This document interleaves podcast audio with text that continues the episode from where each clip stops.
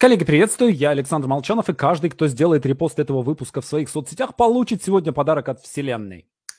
Так, сделаю-ка я тоже репост, поскольку я тоже хочу получить подарок от Вселенной, и заодно посмотрю, как э, открылся ли у нас новый канал. Да, новый канал у нас, э, трансляция на новом канале у нас получается, и люди там уже появляются, подключаются. Если вы меня видите, если вы меня слышите, то напишите, пожалуйста, в чате что-нибудь, что вы меня видите, например, и слышите. Так, у нас была ресурсная неделя с вами. Мы неделю отдыхали, набирали ресурсы. И вот сейчас, мы, соответственно, с вами будем этот ресурс применять. Пока вы подключаетесь, пока вы пишете, я напоминаю, что полным ходом в нашей сценарной мастерской идет набор на онлайн-курс сценарий телесериала – в настоящий момент на курсе осталось 17 мест. Это чуть больше трети. Поэтому, если вы планируете э, присоединиться к нашей мастерской, если вы планируете научиться писать сценарий, я знаю, что многие из вас на этом тренинге э, хотят писать, хотят учиться писать и хотят учиться писать именно сценарий. Поэтому, если это вы, то самое время присоединиться, подать заявку и занять место на курсе, пока его не занял кто-то другой. Также напоминаю, что в эту субботу и в это воскресенье, 16-17 октября, у нас пройдет э, уже седьмая, седьмая ежегодная сценарная онлайн-конференция. Э, все, все это время это единственная отраслевая конференция, где вы можете послушать экспертов, посмотреть э, там довольно большой разнообразный выбор экспертов. Это лучшие люди, лучшие практики. Э, там есть и драматурги, и сценаристы, и подкастеры, и тиктокеры, и ютуберы, да, то есть все, все, кто пишет сценарий, естественно, есть киношники, есть э, сериальщики, режиссеры, продюсеры, актеры. То есть я постарался по максимуму охватить, э, как и каждый год, да, и все профессии, и все аспекты сценарного мастерства. В общем, два дня, суббота, воскресенье, будем гудеть на полную, будем сидеть, попивать чаек и слушать замечательные мастер-классы. Так, есть, все подключились, да? Сегодня будем говорить о маленьких и о больших решениях. А, вот смотрите, маленькие решения – это решения, которые мы принимаем каждый день. Например, пойти или не пойти на пробежку, писать или не писать три страницы текста, залипнуть в Фейсбуке или позаниматься английским, да, съесть булку с маком или съесть яблоко. Для маленьких решений нужны привычки, то есть э, мы не стараемся вот все эти маленькие решения принимать сознательно. Мы не тратим на них время, мы не тратим на них энергию. Для больших решений, большие решения, что это такое? Пойти учиться, сменить профессию, переехать в другой город, э, завести другого партнера, жениться, развестись э, и так далее, и так далее. Да? То есть это некие большие сюжетные повороты жизненные. И вот для больших решений нужны ресурсы, нужна сознательность и нужны знания. И все это вместе помогает выработать жизненную стратегию. То есть то, каким образом вы перемещаетесь по жизни. О жизненной стратегии мы еще много будем говорить, и отдельно э, о ней еще будет мы, мы подойдем, и э, будет большое занятие, посвященное полностью жизненной стратегии. Да, сейчас нам надо понять принцип принятия этих решений на какой стадии какое решение мы должны принять. То есть очень часто мы э, вот сами эти решения принимаем тоже достаточно хаотично. Кажется, я должен вот это вот сделать, да, то есть они для нас оказываются неожиданностью, да, то есть что-то мы можем предвидеть, например, 17 лет, надо закончили школу, да, надо принять решение, э, в какой вуз пойти, да. Но если вам, например, 40 лет, вы не знаете, какое решение принять следующим, да, то есть у вас Э, очень часто решение падает на вас. И, соответственно, да, э, вы являетесь не тем, кто принимает решение, а тем, кто вынужден отвечать на какую-то изменившуюся ситуацию. При этом есть хорошее выражение, его часто цитируют, что э, в сфере бизнеса корпоративная, э, корпоративная культура жрет стратегию на завтрак. Э, так вот, если отнести это высказывание к отдельному человеку, привычка ест стратегию на завтрак. Да, то есть если у вас есть какие-то привычки, и вы принимаете какое-то стратегическое решение, если оно, оно приходит в противоречие с вашими привычками, то ваш, ваши привычки победят любую стратегию. И вот то, что, чем мы с вами здесь занимаемся, почему важно каждый день приходить, писать отчет, э, выходные подводить итоги, да, мы создаем нужную правильную привычку. И при этом, если у вас нет стратегии, то у вас нет шансов приобрести правильные привычки. Вообще сама идея жизненной стратегии, она довольно новая. Думаю, что я не ошибусь, если скажу, что вот как, как идея, она начала формироваться уже при нашей с вами жизни, да, в последние там 40-50 лет. А раньше жизненную стратегию для человека, за человека выбирала страна, выбирала корпорация, выбирала семья, выбирала школа, выбирала окружение. И задачей человека было этой стратегии следовать, получая либо одобрение общества, либо в случае отклонения получая некое осуждение. И любая идея какой-то самостоятельной жизненной стратегии, она всегда выглядела подозрительно. И в литературе ее давали либо отрицательным персонажам, которые начитались книжек про Наполеона, либо, что называется, таким персонажем метущимся, которые э, своим вот этим смятением причиняли э, невыносимые страдания всем окружающим и в конце концов все-таки сливались с коллективом и отказывались от какой-то самостоятельной жизненной стратегии и начинали жить, что называется, на благо коллектива. Причем это касается не только русской и позже советской литературы, это же касается и литературы критического реализма. Но проблема в том, что, э, я имею в виду западной, французской, э, э, британской, проблема в том, что нам не на что опереться в разработке этой стратегии. Да? То есть, поскольку сама идея возникла совсем недавно, да, то нет э, какого-то большого количества трудов на эту тему, да, есть книга Альтшулера о жизни, о жизни, то есть, ну, есть труды Альтшулера на эту тему, и об этом, опять же, мы позже чуть-чуть поговорим, но это чуть ли не единственная книга на эту тему. Но мы с вами попробуем найти э, эту точку опору, и одну из этих опор я вам дам сегодня.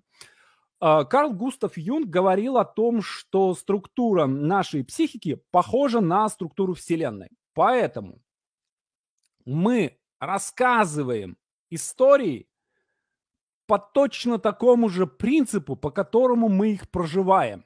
И если понять, как мы рассказываем, то есть мир вокруг нас устроен точно так же, как устроены мы. Осмысляем мы какие-то события точно так же, как, да, то есть мы по образу и подобию Вселенной устроены. И если понять, как мы рассказываем историю, то мы можем сделать обратную штуку, да, то есть мы можем, оглядываясь назад, посмотреть, как устроена наша история, как мы ее осмысляем, но и можем опрокинуть эту модель в будущее, да, то есть сначала рассказать себе историю, а потом ее прожить. Если мы понимаем принцип, по которому мы рассказываем историю, то мы можем знать, ага, вот здесь мне надо будет делать вот это, здесь мне надо будет принять вот такое решение, здесь вот такое. Понятно, что это не значит, э, как в мультике в круг света 80 дней, да, нам нужно паспорту, нам нужно яблоко, Томи Канта, зонтик, да, но мы знаем, что вот здесь нам нужно делать вот то-то, здесь нам нужно делать вот то-то, да, направление решения. Вот на тот или иной аспект нашей жизни надо обратить внимание. Итак, давайте попробуем с этим разобраться. Так, сейчас гляну, как у нас народ э, подключается. Есть. Так, 218 человек подключились. Надеюсь, все все, ну, какая-то часть, естественно, неизбежно отвалилась в процессе, да, э, так случайно получилось, что мы переехали на, э, я решил развести э, этот тренинг и э, подкаст «Диалоги», потому что там, ну, большое количество э, материалов э, публикуется каждый день, и я понимаю, что э, ну, как-то надо, как-то надо разделить аудиторию, потому что люди уже не понимают, на каком они свете. Вот я решил создать отдельный новый канал и те, кто хотел продолжить э, э, обучение на этом тренинге, да, те на этот канал переехали и подписались. Э, здесь же мы делаем домашки. А, итак, я расскажу вам историю, потом я покажу вам, как она устроена. и потом расскажу, как этой моделью пользоваться. Те, кто у меня учится, и те, кто проходил другие мои бесплатные тренинги, им это, этот вебинар может показаться знакомым. Эм, я сейчас уже не помню где, то ли на ошиб, то ли на тренинге ошибки э, в сценарии, то ли на тренинге по написанию бестселлера, я уже рассказывал эту модель. Но ничего страшного, повторение мать учения, даже если вы это слышали, э, послушайте еще раз, она довольно важная. Я бы даже сказал, что она краеугольная.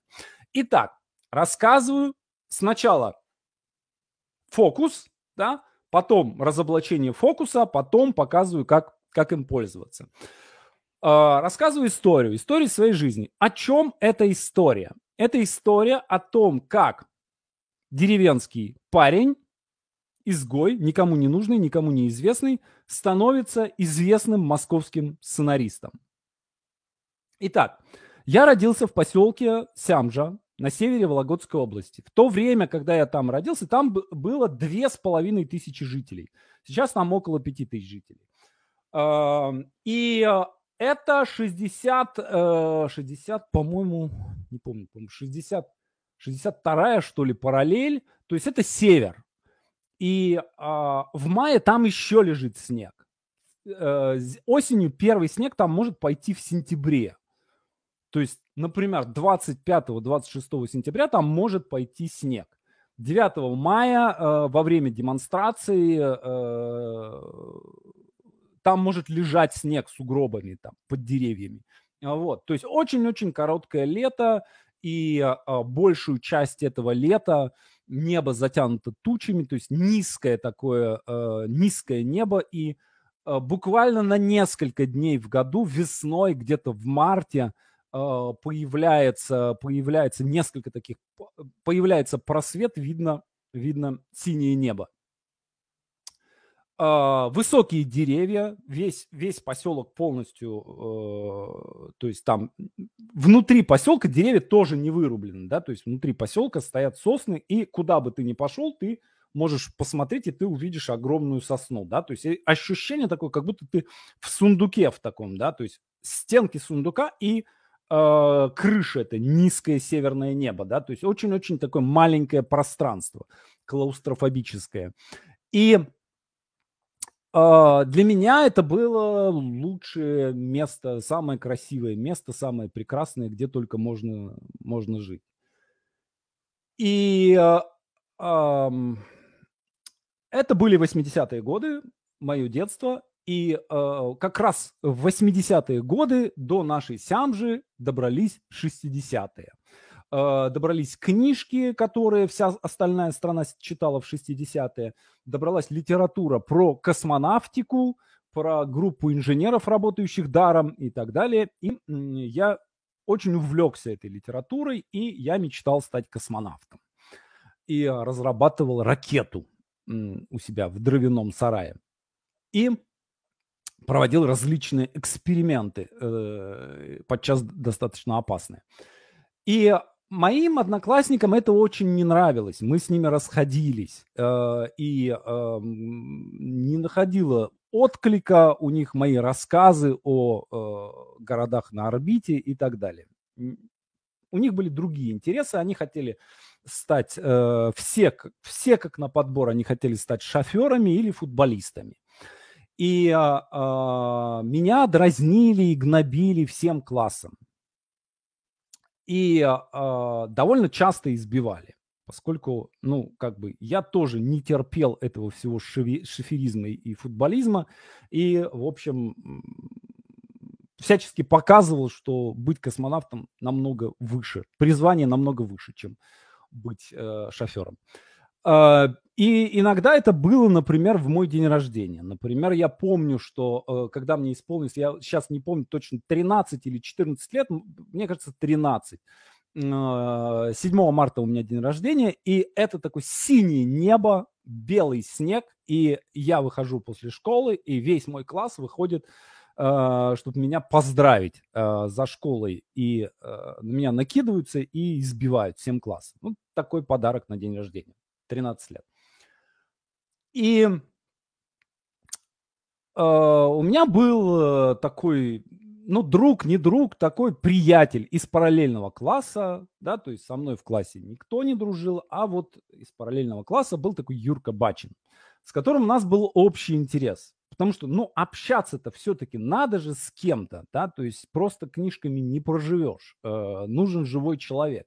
Вот, и наш единственный общий интерес состоял в том, что мы курили сигареты Прима. Были такие сигареты без фильтра, э, они были вот Прима Маршанская, такая очень плохая, ядовитая, и вторая Прима Примская, как ее называли.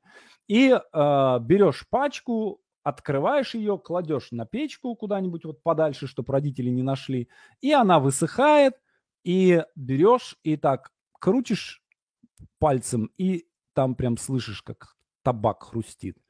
Вот. И вот эти хорошо вы, высушенные сигареты, мы с ним забирались куда-нибудь на, э, на стройку, на какую-нибудь на крышу, и сидели и курили эти сигареты, и о чем-то там разговаривали. И вот однажды э, мы должны были встретиться с ним после школы, договорились, и э, я иду в магазин за хлебом и вижу, висит афиша. На афише написано «Сергей сам, в скобках Санкт-Петербург, исполняет песни Александра Башлачева». А, меня это чрезвычайно заинтересовало. А, во-первых, потому что человек был из Санкт-Петербурга, что на самом деле, как выяснилось позже, он был не из Петербурга, да, он тоже так немножко играл в это. Типа я, пусть хотя бы всем же думают, что я из Петербурга, он был из Череповца. И то, что песни Башлачева, это для меня сразу было вау. Э, в то время была одна единственная публикация Башлачева в Советском Союзе. Это э, журнал «Юность» э, с предисловием Троицкого. Одно стихотворение «Время колокольчиков» было опубликовано. Чуть позже еще в Минске в журнале «Парус» была статья Марины Тимашевой. Она была у меня в эфире. Мы с ней об этом в том числе говорили. А, посвященное, а, ну, такой обзор стихов Башлачева. И тоже там было несколько стихотворений опубликовано.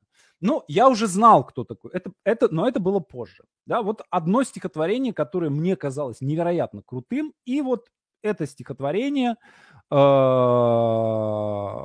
да, автор этого стихотворения, ни одной его песни я не слышал. Вот какой-то чувак из Санкт-Петербурга исполняет, у нас всем же исполняет песни Башлачева. Конечно, я должен был это увидеть.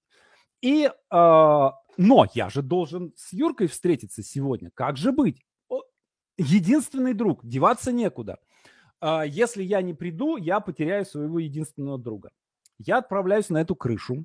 Мы сидим, как сейчас помню, вот это серое небо низкое, темнеет, сумерки, мы сидим, курим. И я говорю, знаешь, Юрка, я все-таки пойду на концерт. Я чувствую, что я не могу это пропустить. И он на меня обиделся, и мы с ним больше не общались. На этом наша дружба закончилась. Я прихожу в клуб, покупаю билет. Билет стоит 50 копеек. Кассирша на меня как-то странно смотрит. И э, я, э, значит, стоит эта женщина, которая билеты проверяет. Она проверяет мой билет. Тоже как-то на меня странно смотрит. Я захожу в зал и вижу, что я в зале единственный зритель. На сцене сидит э, молодой человек, ему было 25 лет, э, с бородкой, с такой босиком, в джинсах, с гитарой. Э, стоит портрет Башлачева, перед ним стоит зажженная свеча и пустой зал. И я стою и на него смотрю. Ну, мы познакомились, естественно. Э, он был обескуражен, но, с другой стороны, любопытство, да, что за такой вот какой-то парень э, пришел, единственный из всего поселка, пришел э, послушать про Башлачева. Э, мы познакомились, оказалось, что его зовут Сергей Титов, а, не, а сам это псевдоним, и э, я у него спрашиваю, а у, у, тебя есть стихи, ну, записи Башлачева, есть песни? Он говорит, да, есть. Есть кассета, тогда уже вышла первая пластинка, вот есть кассета с этой пластинки. И я бегом через всю Сямжу домой за магнитофоном, хватаю какую-то первую попавшуюся кассету, прибегаю, в клубе говорят, он уже ушел, вот он по такому-то адресу, иди ищи. Значит, я иду, ищу этот адрес, нахожу, прихожу, он там сидит, значит, мы вставляем э, кассету, начинаем переписывать. Я выясняю, что у него э, друг женился, и жену э, отправили, она, жена закончила высшую партийную школу, и в то время еще, это такое вот странное было время, э, когда еще было, э, еще работала вот эта советская система распределения, то есть закончил учебу, на три, на три года ты отправляешься куда-то там в жопу мира и где-то там сидишь и занимаешься, куда партия пошлет, да, тем и занимаешься. Вот ее, ее жопой мира оказалась сям же. А, но при этом ей здесь ни, никакой нормальной работы на, найти не могли, но при этом э, это уже начинающийся такой какой-то капитализм, уже открываются видеоцентры, сам же уже два видеоцентра было открыто, и э, там на таких черно-белых телевизорах с видеомагнитофоном можно было посмотреть фильм «Рэмбо» или фильм «Американский ниндзя». И она должна была, ее работой было отсматривать все эти видеофильмы на предмет, нет ли там что-нибудь против, э, такого про э, противо, противозаконного, что надо было бы запретить.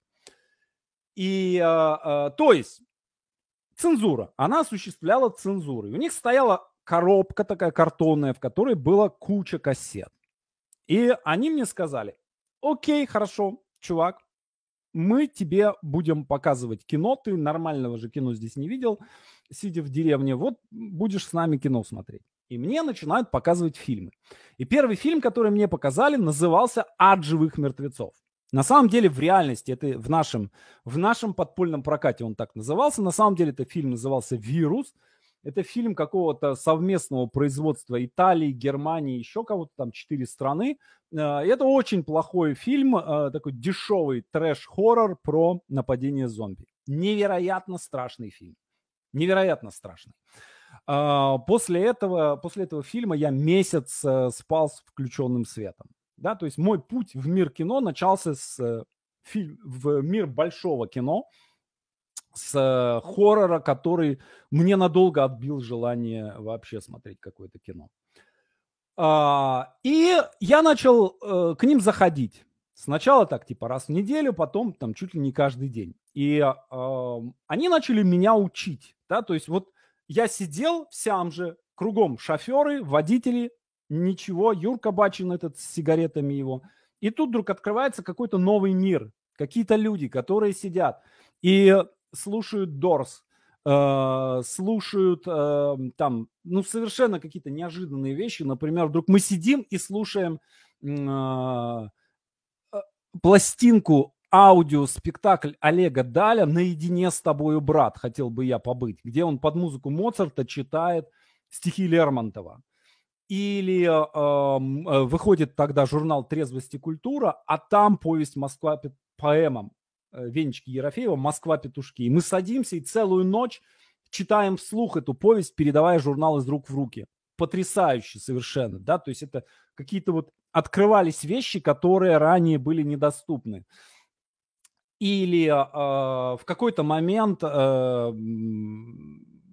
мне э, один из этих ребят, да, э, я не помню, это Титов был, или Володя, по-моему, Золотарев, вот этот вот приятель, приятель Титова, который женился на этой девушке, он мне написал список авторов. Вот тебе нужно прочитать следующих авторов. Вот все, что они написали. Фазиль Искандер, э, Гладилин, э, Виктор Некрасов, э, сейчас скажу, Акуджава, а, короче, все шестидесятники, все крутые. Андрей Битов, да, то есть он мне составил список где-то из восьми, из десяти фамилий, фамилий э, основных таких авторов шестидесятников. И я их по списку пошел, нашел все, все, что мог находить, и все, все их тексты подряд читал, изучал. А, и это было несколько месяцев такого невероятного кайфа, когда вдруг я вот открылся какой-то мир волшебный, где люди занимаются творчеством, где люди э, занимаются музыкой, где люди э, там читают Бродского. Я помню, когда мне Сережа передал тетрадочку, где были переписаны стихи Бродского, насколько я понимаю, э, это первые стихи, которые были опубликованы в журнале Новый мир. Э, и я понимаю, что э, может быть еще там где-то в Петербурге были эти номера, да, и в сям же у меня было, да, то есть это вот там в сям же точно это была единственная, единственная подборка стихов этих, вот, э, и вот как-то вовремя, да, вот откуда там все это бралось, вот то, что мне нужно было, Вселенная мне это все дело подсунула и э, позволила всему этому научиться именно тогда, когда это было нужно. Но так прошло лето, наступила осень, и э, осень у нас наступает быстро, э, и в какой-то момент там опять очередной, тогда еще время очень быстро менялось, и отменили вот эту отработку. И вроде как получилось, что никакого смысла три года сидеть, всям же у этих ребят нет. Они собрались и уехали в Череповец. Я как-то в сам момент отъезда, я спокойно очень к этому отнесся. Ну, уехали, уехали, окей, хорошо. И потом вечер, а мне пойти некуда. То есть я выхожу на улицу, темнеет рано, и я иду по улице, курю, и мне ноги сами приводят к этому дому. Это такой двухквартирный деревянный дом, с другой стороны живут люди, а с этой стороны черные окна, пустая квартира. я подхожу к этому дому, не могу понять, зачем, какой смысл. Никакого смысла в этом нет, они уехали, я знаю об этом. Подхожу, смотрю на окна и вижу, что в туалете открыто окно, форточка вверху. Тоже совершенно непонятно зачем. Я залезаю в эту форточку э, и через туалет прохожу в квартиру. Иду по комнатам, на кухню, пустая кухня, пустая комната. И я до сих пор у меня перед глазами стоит эта э, картина, когда м, вот э, комната, где мы сидели, там стоял шкаф, на шкафу стоял телевизор, внизу видик, и напротив стоял стол, за которым мы сидели, пили чай и курили, и э, за столом стояли таким ряд, рядком стояли стулья. И тут ничего этого нет, пустая комната. Что я ожидал увидеть? Я захожу, сажусь на этот пол и начинаю просто выть в полном отчаянии. И я вдруг почувствовал, что все, я погиб. Вот открылось это окошечко, показали мне какую-то другую жизнь, какую-то культуру, какие-то другие люди, другие отношения совершенно, другие интересы. И все это закрылось. Они исчезли, уехали. Есть только вот эта пустая квартира. И если я здесь останусь, то мне еще два года, два года учиться в школе. Я не переживу. Два года тогда казались совершенно бесконечными. А, и а, у меня был момент, когда я почувствовал, что все, я умираю. Это момент абсолютного отчаяния. Я сидел просто выл от ужаса. И потом я немножко успокоился, достал сигареты, сел, закурил и сидел на полу и думал, что мне делать дальше. Я сидел часа два. Просто сидел и думал. И тогда, сидя на этом полу, в этой пустой квартире, в этом поселке, который я ненавидел, и под этим низким небом, лес кругом на тысячи километров, я принял несколько решений. Я решил, что чего бы мне это ни стоило, через что бы мне не пришлось пройти, я буду жить в Москве. Я буду знаменитым писателем. Я буду миллионером. И у меня будет жена-блондинка. Вот я принял четыре этих решения. И когда я это решил, я вдруг успокоился. Мне вдруг стало так, так легко. Да, то есть непонятно было, как я это получу, что мне надо делать. Я вообще ничего не знаю. Но я по- вдруг понял, что у меня все это будет. Ну, спойлер, да, я живу в Москве, я знаменитый писатель, миллионер. Ну, жену мою, если кто читает меня в Фейсбуке, тоже видели. Очень красивая блондинка. И, и дальше я вылезаю, возвращаюсь домой, вылезаю через окно точно так же, возвращаюсь домой и начинаю свой путь по этим четырем решениям. А, я понимал, что нужно, э, есть какой-то секрет, есть какая-то тайна, есть какая-то что-то, что поможет мне стать известным писателем. Я должен научиться этому ремеслу, что это не просто так, что есть какие-то действия, которые нужно сделать и которые приведут к нужному результату. Я начал, э, да, и тогда, тогда же я еще не понимал, что такое профессия сценариста, да, что это такое, как это работает, вообще без понятия. Но я хотел писать так, чтобы было, это было как кино. Писать романы так, как будто, чтобы читаешь и как будто кино смотришь. И я учился у фильмов. И я смотрел фильмы и э, выписывал состав событий каждого фильма, чтобы понять, что есть общего во всех успешных фильмах.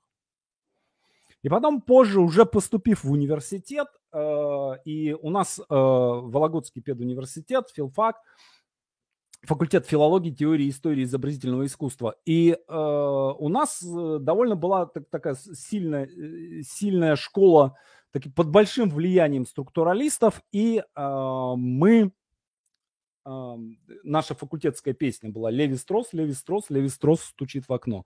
Приглашает Леви Брюля, Брюля на прогулку. От чего, от чего, от чего мне так легко? От того, что Проп прошел про переулку. Вот. И, э, конечно, книги Пропа мы читали, зачитывали до дыр. И там диплом, когда я писал, методология тоже была. Я писал диплом по Тристану и Изольде, я выписывал состав событий, у меня огромная таблица была всех, всех версий Тристана и Изольда, в том числе белорусской повести о Трещане, и я смотрел, какие, какой состав событий в какой версии существует, а в какой отсутствует и что это значит. И вот, а, значит, э, я сначала сам открываю, да, потом я обнаруживаю, что все открыто до нас, что, оказывается, проб разработал вот эту методологию э, на примере волшебной сказки, да, то есть есть вот эта структура, там 31 элемент, если ты их знаешь, ты можешь взять модель и по этой модели сочинить свою волшебную сказку, и она будет прекрасно работать. А потом уже много позже я прочитал Кэмпбелла, причем это вы сейчас можете зайти на Озон, набрать Джозеф Кэмпбелл, герой с тысячу лиц, заказать книгу и прочитать. В наше время ничего этого не было. Ничего это не, было на русском языке. Мы и Амазона тогда не было, не закажешь. Да? То есть мы знали, что есть эта книга, что а, она на английском языке, что нам ее там какими-то правдами и неправдами приводи, привозили, переводили это все, сидели, читали, изучали, штудировали. А, Кэмпбелла, потом Воглера, потом Труби. А, вот. А, сейчас, слава богу, все это переведено, но мы все это грызли, весь этот гранит науки на в первоисточниках были вынуждены. Вот. И а, в итоге а, я обнаружил, что есть некая модель, которую, если использовать принципиально, вот как фундамент рассказывания истории, она будет работать. И вот она, эта модель. А, сразу скажу, что я немножко э, докрутил эту модель. Опять же, как это, как помните, да, э, русский школьник, если ему дать карту звездного неба, он ее тут же вернет исправленной. И моя модель это тоже докрученная модель. Почему? Потому что и Воглер, и Кэмпбелл не являлись рассказчиками истории, они были учеными. А, я не являюсь ученым, я практик. И когда я начал использовать эту модель, я очень быстро нашел и понял, что в этой модели является рабочими элементами, за счет чего они работают и какие две ошибки есть в этих моделях, исправил их и сделал модель, которую, ничтоже сумняшися, назвал «Путь героя по Молчанову».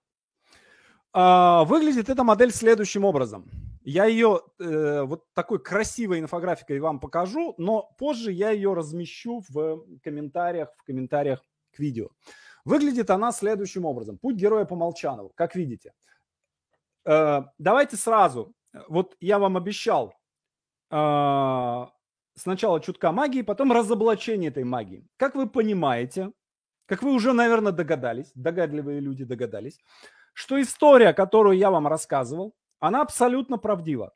Там ни слова не, не приврано, вот не, не абсолютно, не, то есть все это происходило в точности так, точно в таком порядке, в каком это рассказано. Но я выбрал те события из своей жизненной истории, которые соответствуют этой модели. И вот как это работает. Обычный мир. Какая? Это Сямжа, да, в которой я жил. Прекрасный обычный мир. Я чужак в, в обычном мире. Мне плохо в этом мире. Меня избивают одноклассники. Зов приключения. Я вижу афишу Сергея Сама. Отказ от зова. Вместо того, чтобы пойти на концерт, я иду на этот самый. Иду курить сигареты с Юркой Бачиным. Учитель Сергей Титов. Начало путешествия – это мое первое знакомство с миром кино от живых мертвецов. Дальше. Союзник или союзники. В данном случае моими союзниками выступили книги. Да, то есть это Гладилин, Акуджава и вплоть до Проппа, да, то есть все, все вот эти авторы, у которых я учился. Структурно было бы лучше, если бы здесь были какие-то реальные помощники, но их просто не было, да, то есть был учитель Титов, а каких-то вот помощников таких в тот момент у меня не было. Эм, дальше, союзники. Дальше, погружение в бездну. Это момент отчаяния, когда я сижу в пустой квартире и э, понимаю, что жизни у меня больше нет. Обретение меча – это приобретение вот этой вот структурной модели. То есть понятно, что этим листиком не исчерпываются все мои знания по сценарному мастерству, но это фундамент. Все остальное построено на этом фундаменте. То есть, когда я понял вот это, все остальное это было докрутки, докрутки, докрутки, э, какие-то э, аспекты сценарного мастерства, которые построены на том, что есть некая архетипическая структура. То есть, если мы признаем, что она есть, если мы видим, что она работает, дальше уже вокруг можно что-то на, на нас, накручивать и там модели неограммы, по которым мы строим систему персонажей, и модели метастратегий и так далее, и так далее. Многие-многие другие модели. И именно э, через это я адаптирую какие-то психологические техники, какие-то коучинговые техники для сценарного мастерства. И наоборот. Э, и у нас есть еще три э, структурных элемента, которые я вам пока не рассказал. Да? То есть я в своем рассказе остановился на модели обретения меча. Да, здесь есть еще плюсики и минусики, да, это эмоции. Положительные эмоции или отрицательные. И когда мы рассказываем историю, мы все время в плюс, в минус, плюс, минус, плюс, минус раскачиваем зрителя по эмоциям. И у нас осталось еще три элемента. Это сражение с чудовищем, десятый момент. Одиннадцатый, десятый шаг. Одиннадцатый шаг – это возвращение с победой. И, наконец, двенадцатый шаг – я хозяин двух миров.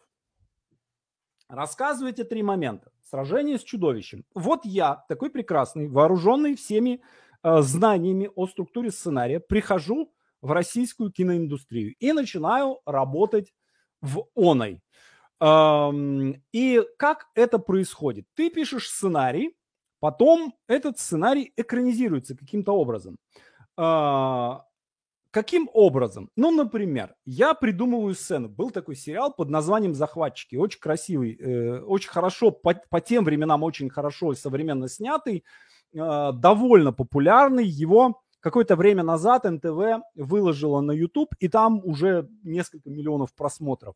На мой вкус, сегодня он смотрится немножко архаично, но в то время, это там 2008 год, это было довольно круто.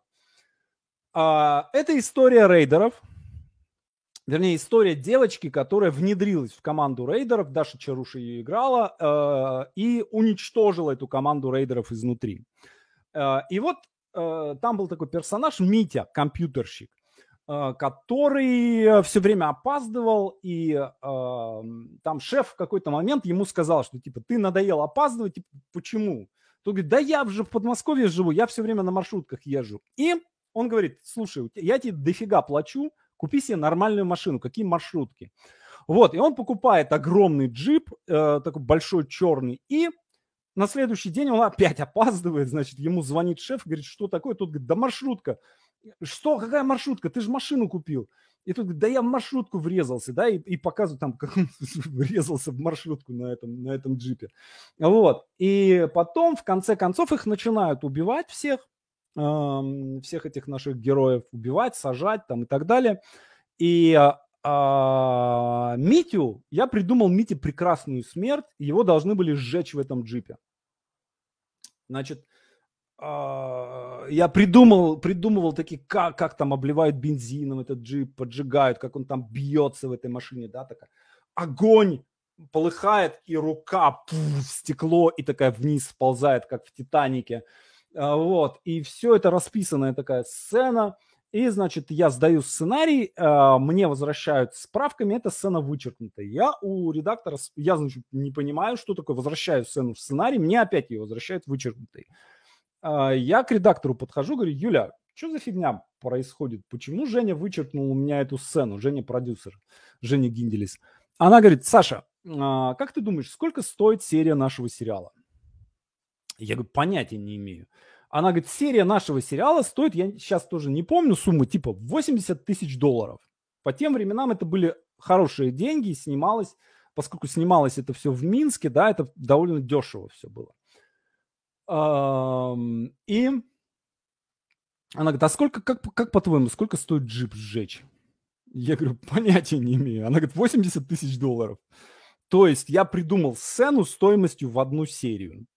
Вот. И э, в итоге э, сцена была снята очень просто. Там входил человек и говорил, Митю сожгли в его хаммере. Вот. А, то есть вот такие вот спецэффекты. Я уже не говорю о том, как, э, как актеры воплощали наши э, прекрасные задумки. Да? Э, например, когда я писал сцену, в которой упоминался sexual harassment, и актер 16 раз, 16 дублей не мог это выговорить, и в конце концов на площадке меняли sexual harassment, э, меняли на служебный роман, что, как вы понимаете, немножко не одно и то же. Эм, то есть столкновение, э, столкновение с реалиями российской э, индустрии выглядело примерно так же, как если бы скейтбордист врезался в огромный черный хаммер на полной скорости. Причем очевидно, что черный хаммер это киноиндустрия, а скейтборд, скейтбордист – это я, сценарист. А, так вот, при этом, да, вот это поединок с чудовищем. И в, такой, в, такой, в таком как бы в состоянии такого непрерывного изнасилования я провел 13 лет. Тем не менее, тем не менее, когда я писал сценарий, и он выходил, и я смотрел рейтинги, да? Не те рейтинги, которые на кинопоиске э, ставят фильмам и сериалам э, поклонники Бэткомедиана. Да? Они не смотрят телевизоры. Они не учитываются нашими, да, тем, теми, теми счетчиками, которые важны.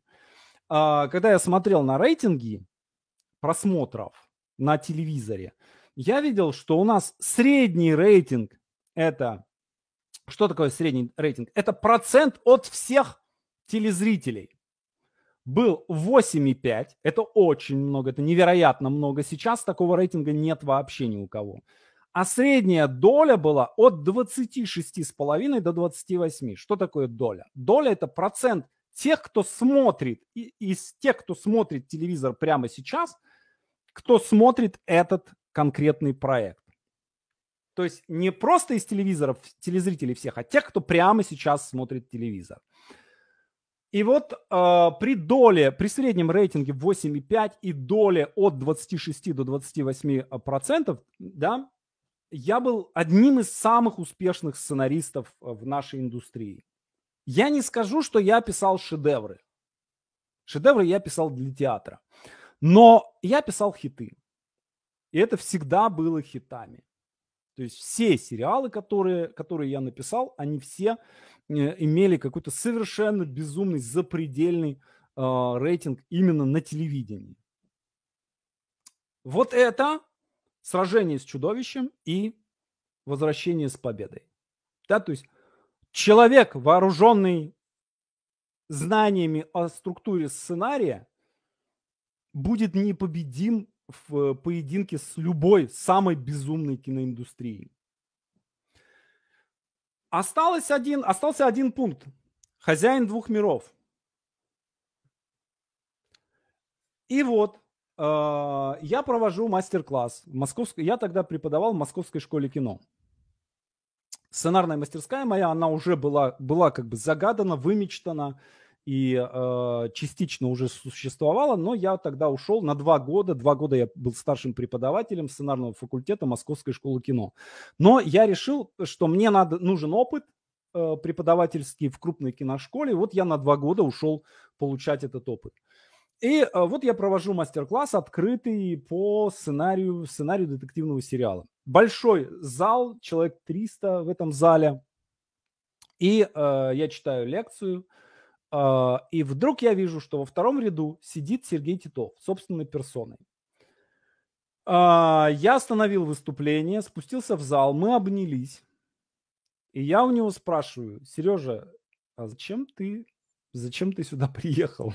Что ты здесь делаешь в этом зале? И он мне сказал потрясающую вещь. Он мне сказал, я приехал, чтобы у тебя поучиться.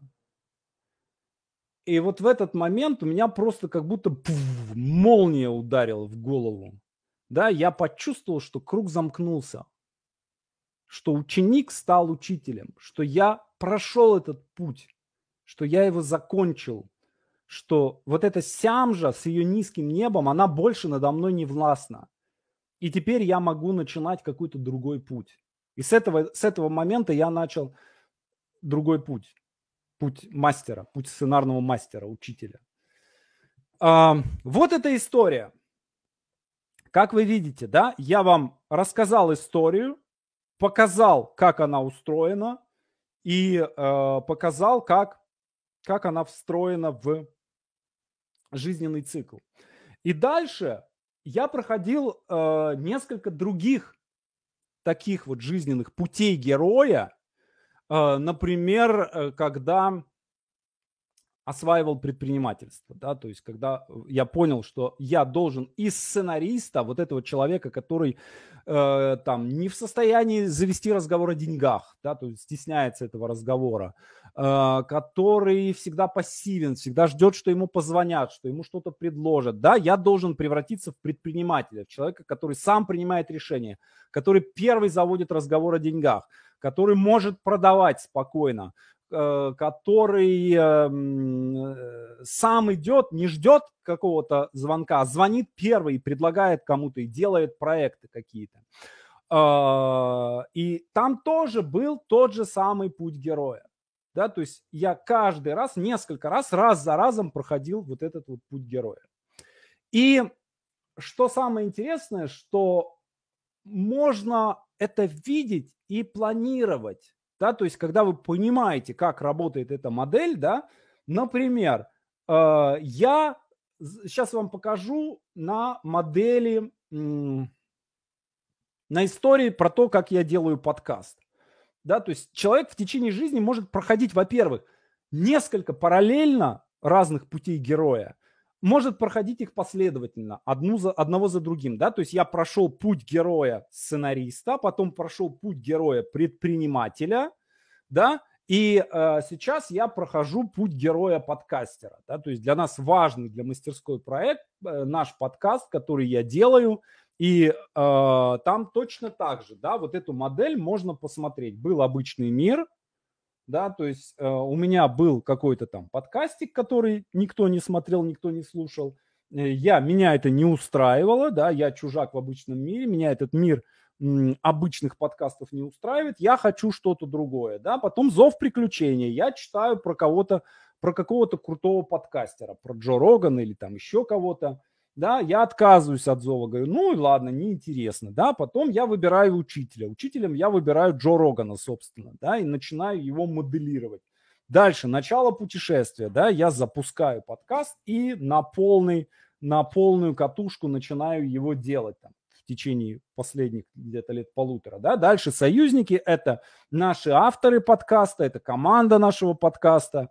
Да? То есть я не делаю сейчас его один. У нас сейчас в проекте «Диалоги» у нас 40 47 минус 2 – это 45 плюс 1, 46 авторов в команде нашего подкаста.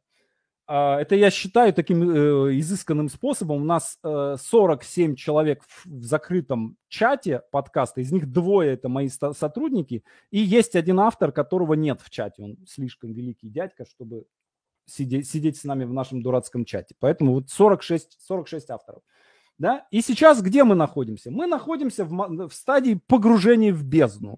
Да, то есть э, вот этот запуск проекта «Диалоги», он обрушил полностью нашу финансовую модель. Мы там сейчас вкладываем довольно большие деньги, то есть из-за, за счет того, что у нас стало выходить там 5-6 не выпуск в день, да, э, я выпускал где-то там 4-5 выпусков в неделю в среднем. Сейчас мы 4-5 выпусков в день, и у нас рухнула вся инфраструктура, рухнула вся Э, вся модель рекламы. Э, в общем, как бы рост, мы растем, но при этом из-за мы, наша, наша как бы вся обслуживающая инстру, инфраструктура, она не успевает за, эти, за этим ростом. И сейчас мы такой стартап в долине смерти, да, то есть во всех остальных аспектах хорошо все, да, все нормально. Да, я не, не, как бы, не ищу работу, условно говоря да, но в ситуации с э, подкастом ситуация достаточно сложная, вплоть до того, что я там уже подумаю, не, не распродать ли мне э, свою коллекцию часов, потому что нужно там, вкладывать деньги в него.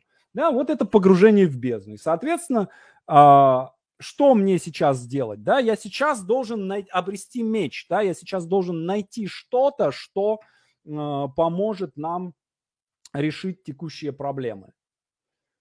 И вот значит, какое должно быть какое-то решение, связанное с неким обретением меча, да, то есть я должен найти что-то, что поможет нам э, там текущие эти все инфраструктурные проблемы решить. Ну, значит, то есть я понимаю, где искать решение, значит, я думаю, что я это решение найду или там мы с командой найдем в течение там следующей пары-тройки недель.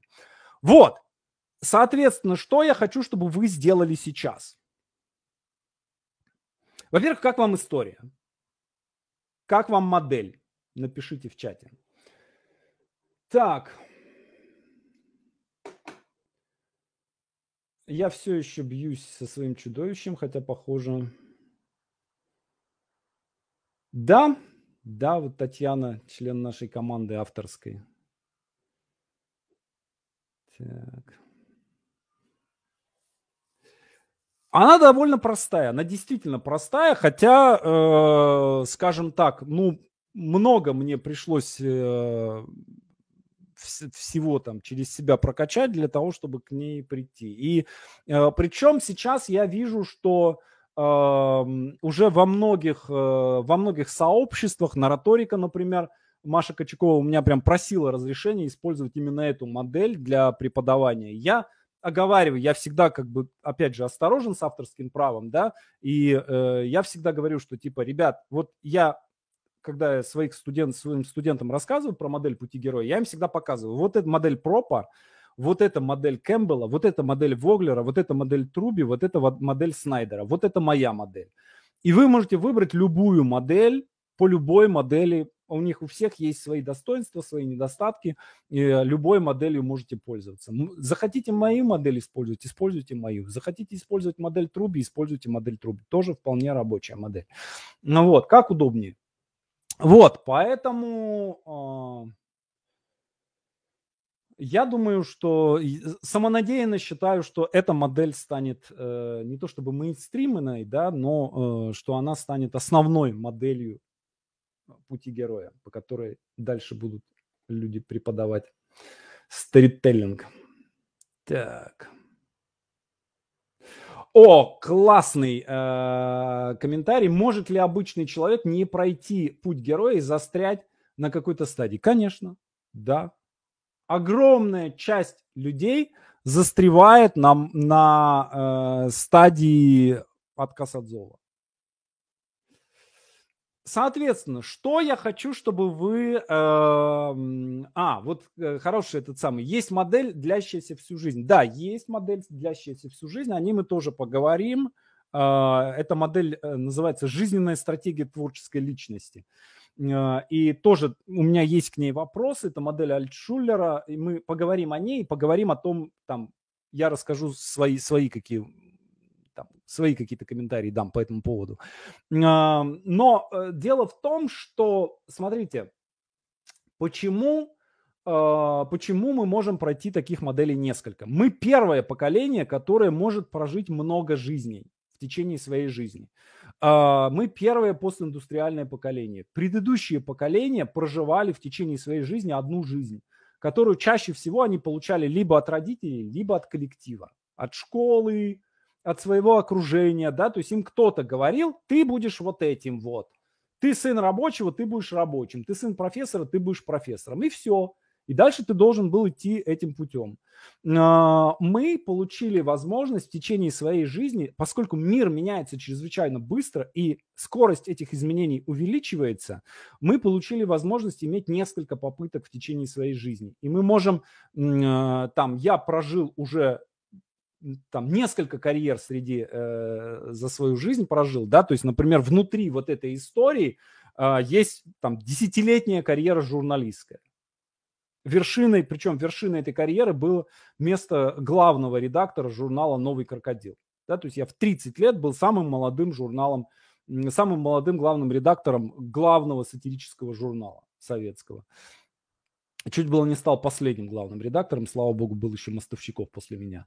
Вот, и а, ну вот так вот, да, было, было такое, да, то есть внутри еще там точ, точно такая же история была связанная с журналистикой, да, потом там другая какая-то жизнь, другая, другая. И мы можем э, начинать снова, снова, снова, снова. Мы можем в 40 лет начинать заново, в 50 лет можем начинать заново, в 60, в 70 можем начинать заново. То есть у нас сейчас есть технологии, которые позволяют не тратить жизнь на то, чтобы пройти новое поприще.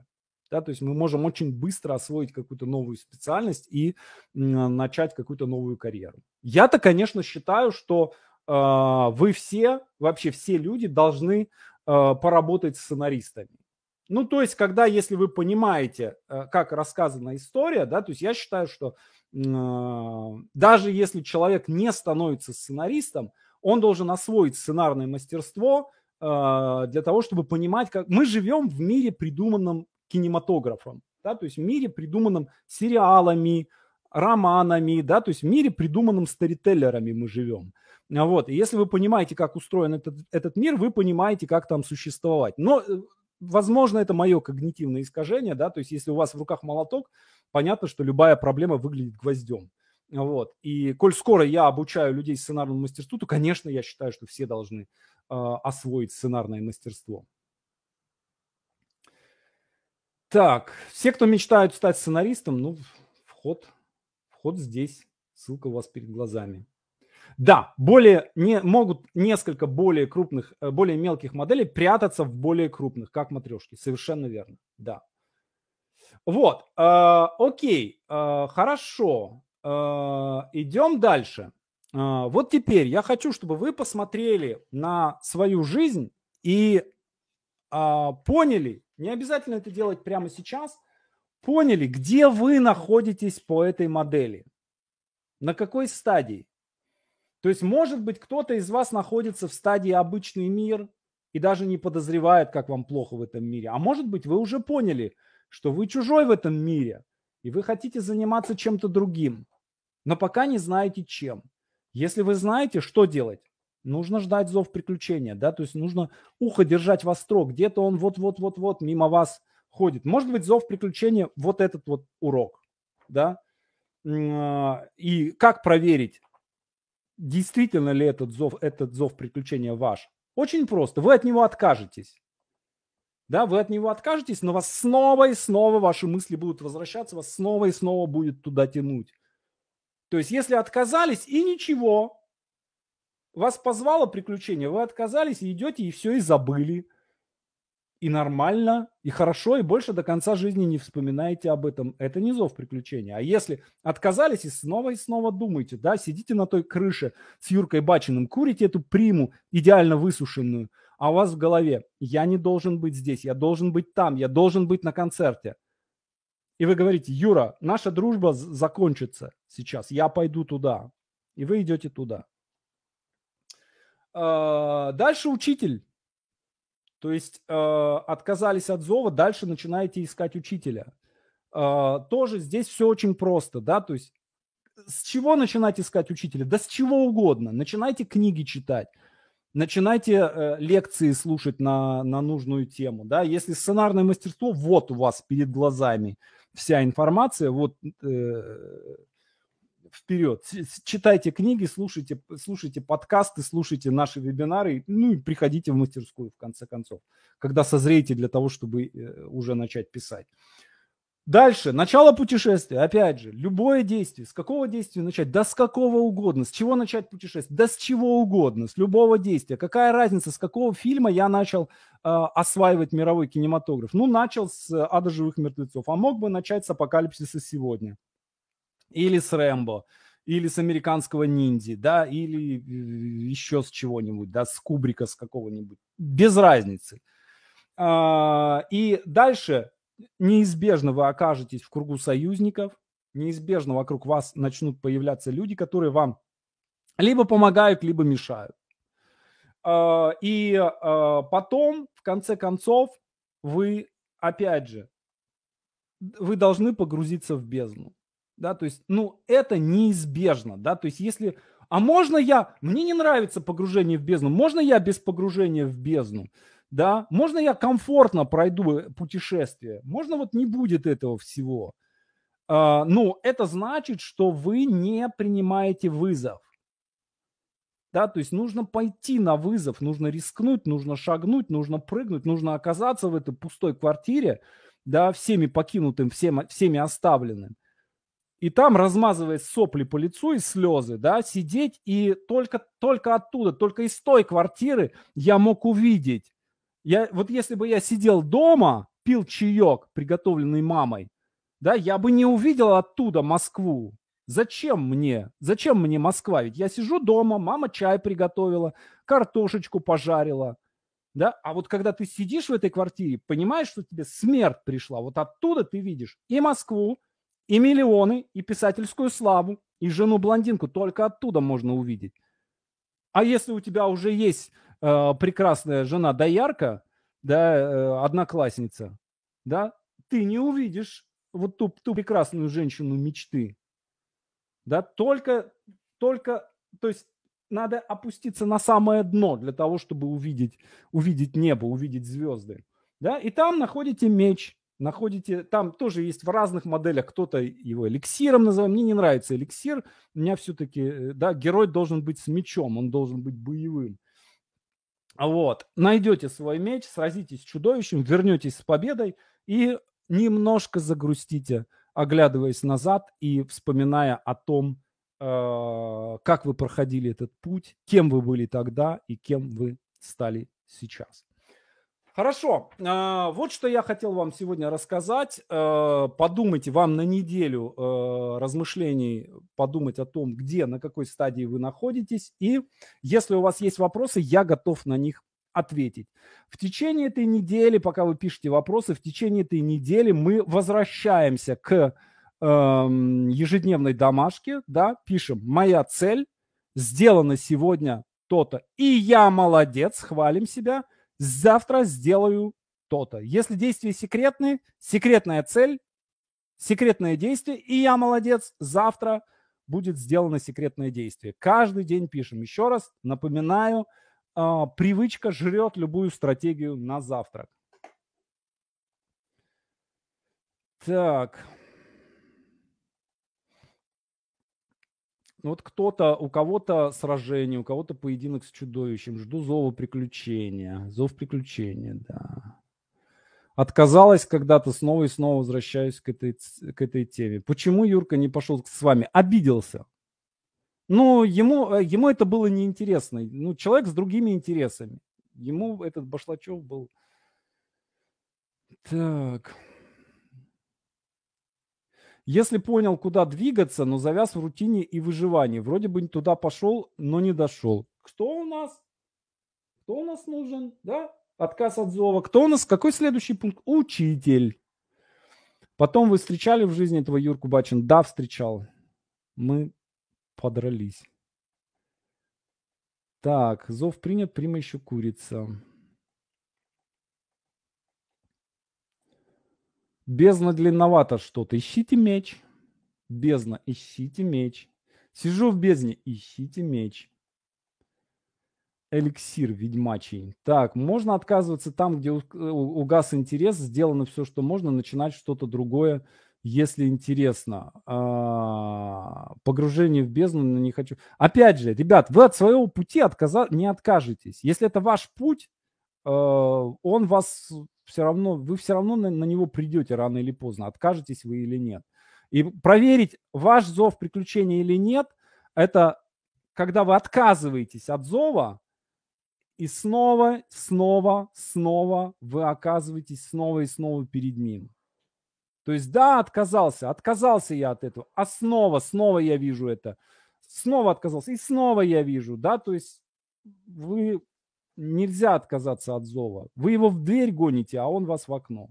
Хороший вопрос. У женщины и мужчины одинаковый путь героя? Да, у женщины и мужчины одинаковый путь героя.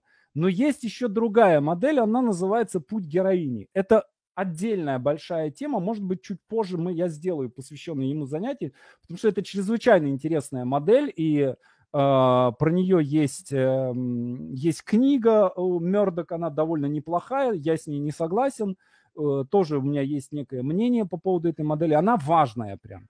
И точ, точно так же и женщина, и мужчина могут проходить путь героини. Позже, надеюсь, дойдет до этого, и мы поговорим. Так. Периодически было желание загнать себя в полную жопу. Видимо, это подсознательное желание. Подсознательно выйти на путь героя. Да? Да. После эликсира я во сне раз пять пыталась проснуться, так как тело было в кровати, а дух гулял. Такое тоже бывает. Мы можем получать подсказки какие-то, да, то есть если эликсир, вот который мы в прошлый раз пили, да, такой ресурсный эликсир, вы получаете ресурс, и дальше у вас, вы начинаете, опять же, вы начинаете искать то есть э, э, есть сила, которая ищет, ищет во что оформиться, в какое-то решение или действие. Так, спасибо, очень вдохновляюще, а то что-то я сегодня приуныла. Отлично, ребята. Вот опять же, вспомните то, вот когда вам совсем херово будет, вспомните то, как в Сямже в 1988 году, в октябре месяце, восьмом или девятом, в девятом, наверное, э, сидел на полу вот этот вот мальчик, скорчившийся, и размазывал сопли и слезы по лицу, и курил сигареты Прима, и думал о том, что никогда и ничего он не сможет добиться. А потом начал думать, как, что можно сделать, что он может получить, что он может увидеть из этой бездны. Всегда из бездны мы всегда что-то видим – так. Расскажите, в чем не согласны с Мёрдок? А, я надеюсь, что поговорим об этом. Я несколько раз и в открытых вебинарах про это говорил, и то, что в чем, в чем я не согласен, говорил. Дойдем до этого, э, я расскажу. Так. Книга Мердок называется «Путь героини». Э, если вы забьете в поиске Мердок «Путь героини», вы найдете по первой же ссылке найдете небольшую статью, в которой излагается эта ее модель. Я считаю, что это не, не очень хорошая модель, но тем не менее. Чем бездна отличается от поединка с драконом? Э, тем, что в бездне у вас нет дракона, и вы ни с кем не сражаетесь. У вас нечем сражаться и не с кем.